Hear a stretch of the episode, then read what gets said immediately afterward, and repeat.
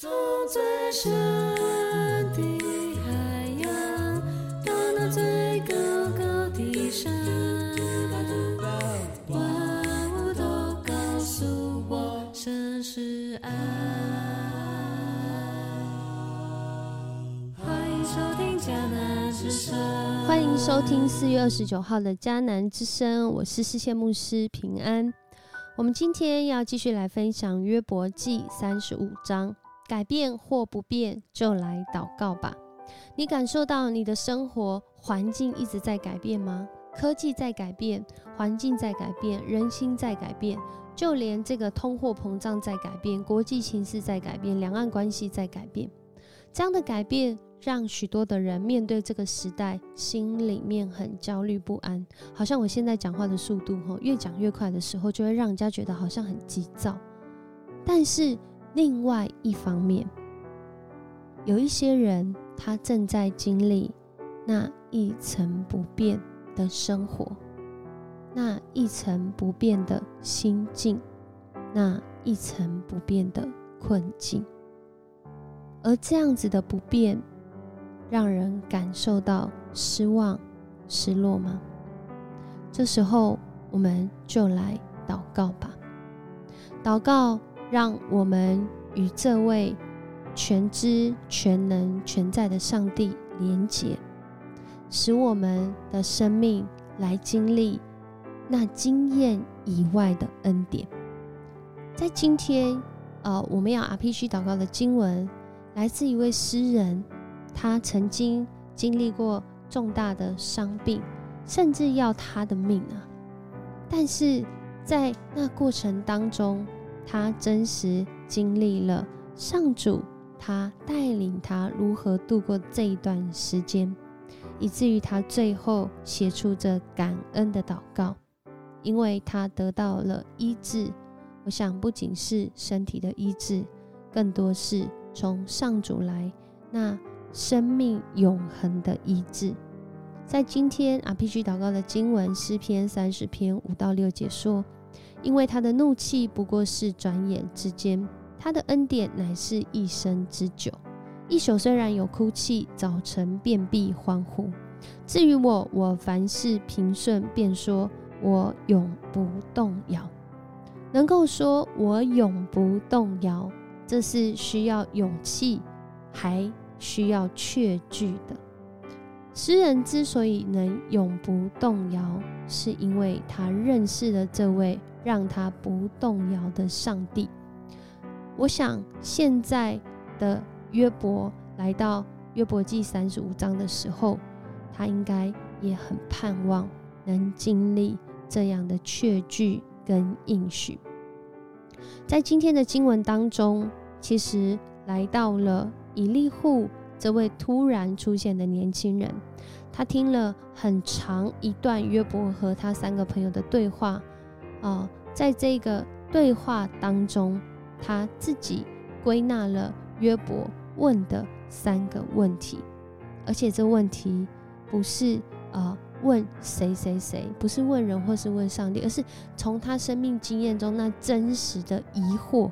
真实的疑问，他想要知道什么原因？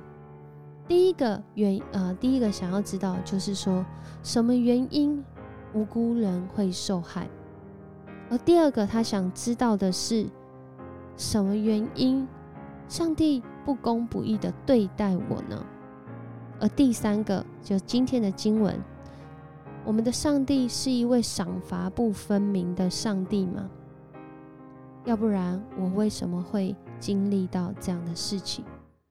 所以在今天啊约伯记当中，我们一起来分享的时候，在昨天跟前天，我们回应了第一跟第二个问题，讲到了上帝的伟大，其实他可以不用管人的，但是上帝却向人说话，甚至在那个说话当中，很多的时候，人好像走错了频道。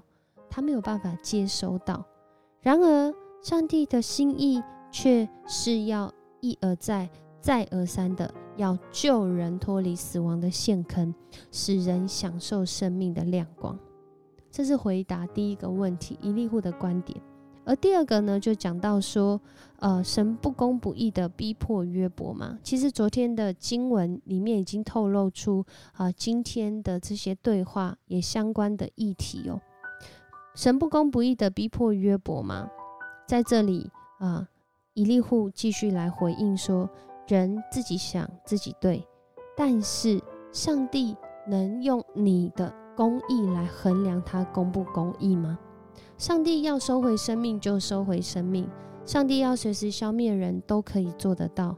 他和呃，他怎能被人限制住呢？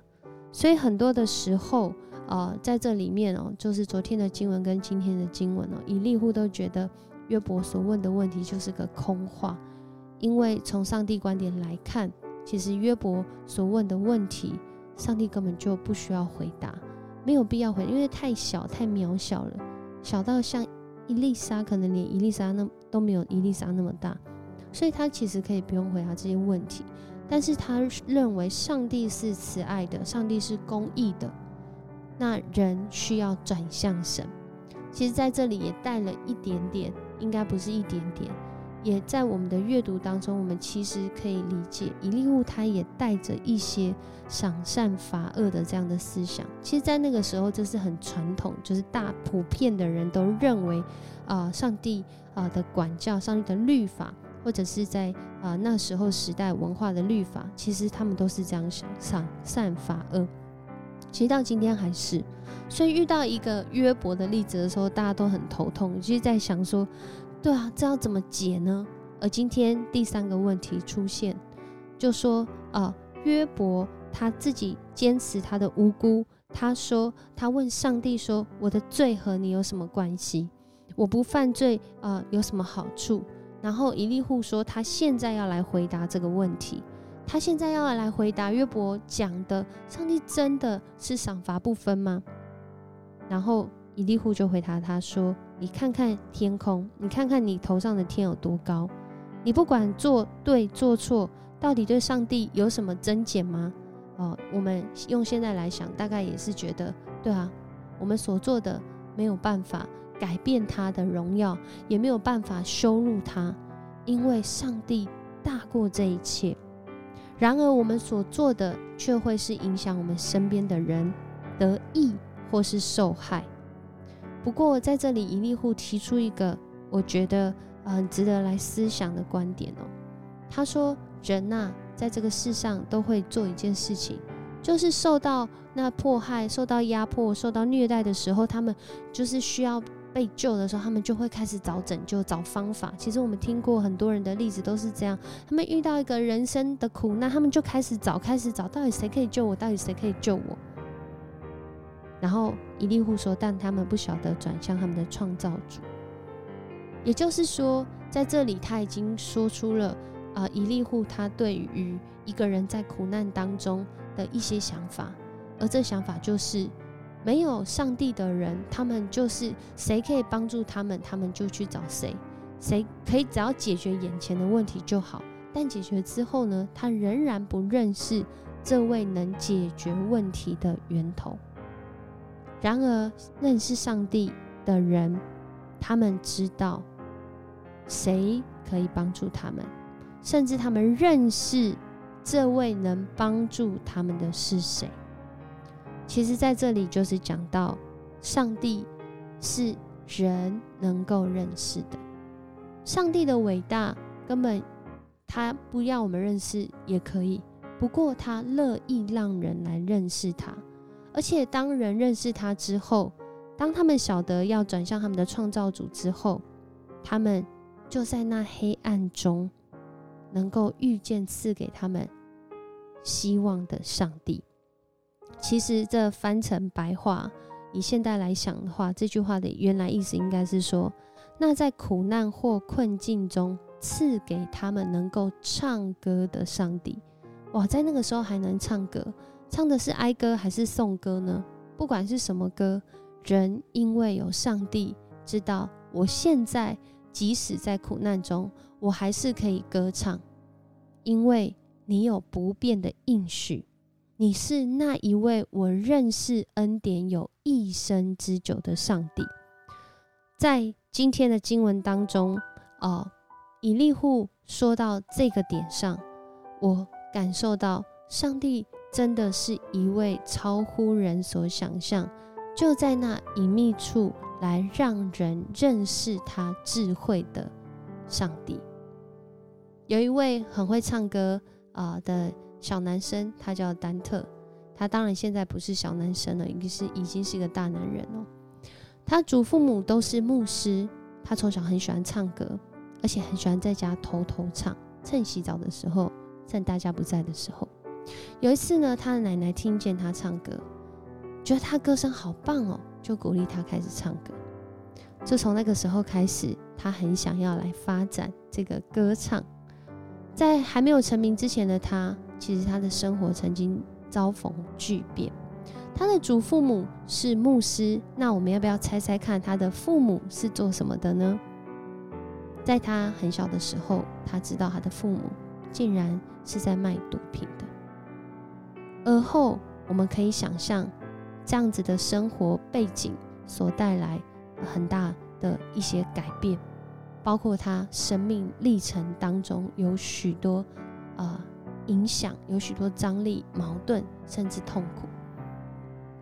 而就在那个过程里面，其实这位丹特，他其实在他很年轻的时候，经历到了以现在来说，就是所谓的性霸凌，在当时非常的难过，很黑暗的日子，甚至不仅是经历这样的事，他想发展歌唱，但是好久的时间，他在那里自己做歌，自己写歌，要研究这个，然后努力的想要发展这个过程当中。但是却是没有什么收获，又遭遇这样的事情，又在这样一个充满张力的过程中成长。当时他多次问上帝说：“为什么上帝允许自己经历这些伤痛？甚至过往的事件其实为他自己身心灵带来了一些后果。”但是很奇妙的，他后来自己见证的时候，他说。也因为这样，我更加清楚，在这苦难当中我是谁，而这位上帝是谁。也因着这环境的变化，总是让人意想不到。丹特他认识了与他啊永不改变的这个关系，就是他与上帝的关系。今天呃，我们所呃放的这个诗歌。Wait on you，就是他写的。呃，如果你开 YouTube 的时候，你可以按那个字幕，然后把呃字幕呢，这个就有一个设定键，也可以把它按成是呃翻译。如果看不懂英文的话，可以翻译啊，它会直接翻译成中文。里面就有讲到，甚至你开那个呃这个更多资讯，就是那个 YouTube 那一页的更多资讯的时候，它下来就会有看到它英文的歌词。会看到他在那个经历当中，如何影响到他现在透过做这些诗歌，透过做这些对上帝告白的歌，好像诗篇一样，让许多的人在这些诗歌当中得到安慰，得到鼓励，得到盼望，即使在那黑夜当中，苦难中人本能就会想要寻求拯救者，但以利户指出。信仰者却因着认识拯救者，在改变和不变中，仍然能够祷告和歌唱。我们一起来思想生活中那改变中的不变是什么呢？而不变中的那些改变又是什么？而在这其中，我跟上帝的关系是，我们一起来祷告吧。主啊，我们感谢赞美你，我们。也要向你来认罪，因为很多的时候，不论是以利法、比勒达说法，还是以利户，甚至是约伯，我们真的是用有限在认识无限的上帝。但上帝，谢谢你，以你永恒不变的慈爱、信实、公义对待我们。即使我们现在在苦难中，我们不明白这苦难从何而来，这苦难什么时候结束。这苦难又是什么？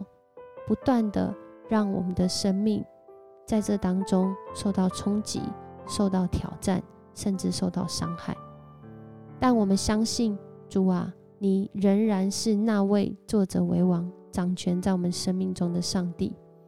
你以不变来带领我们面对各样的改变，使我们的心能够在不变的关系中找到那改变中我们能适应、能生存，甚至能得胜的智慧。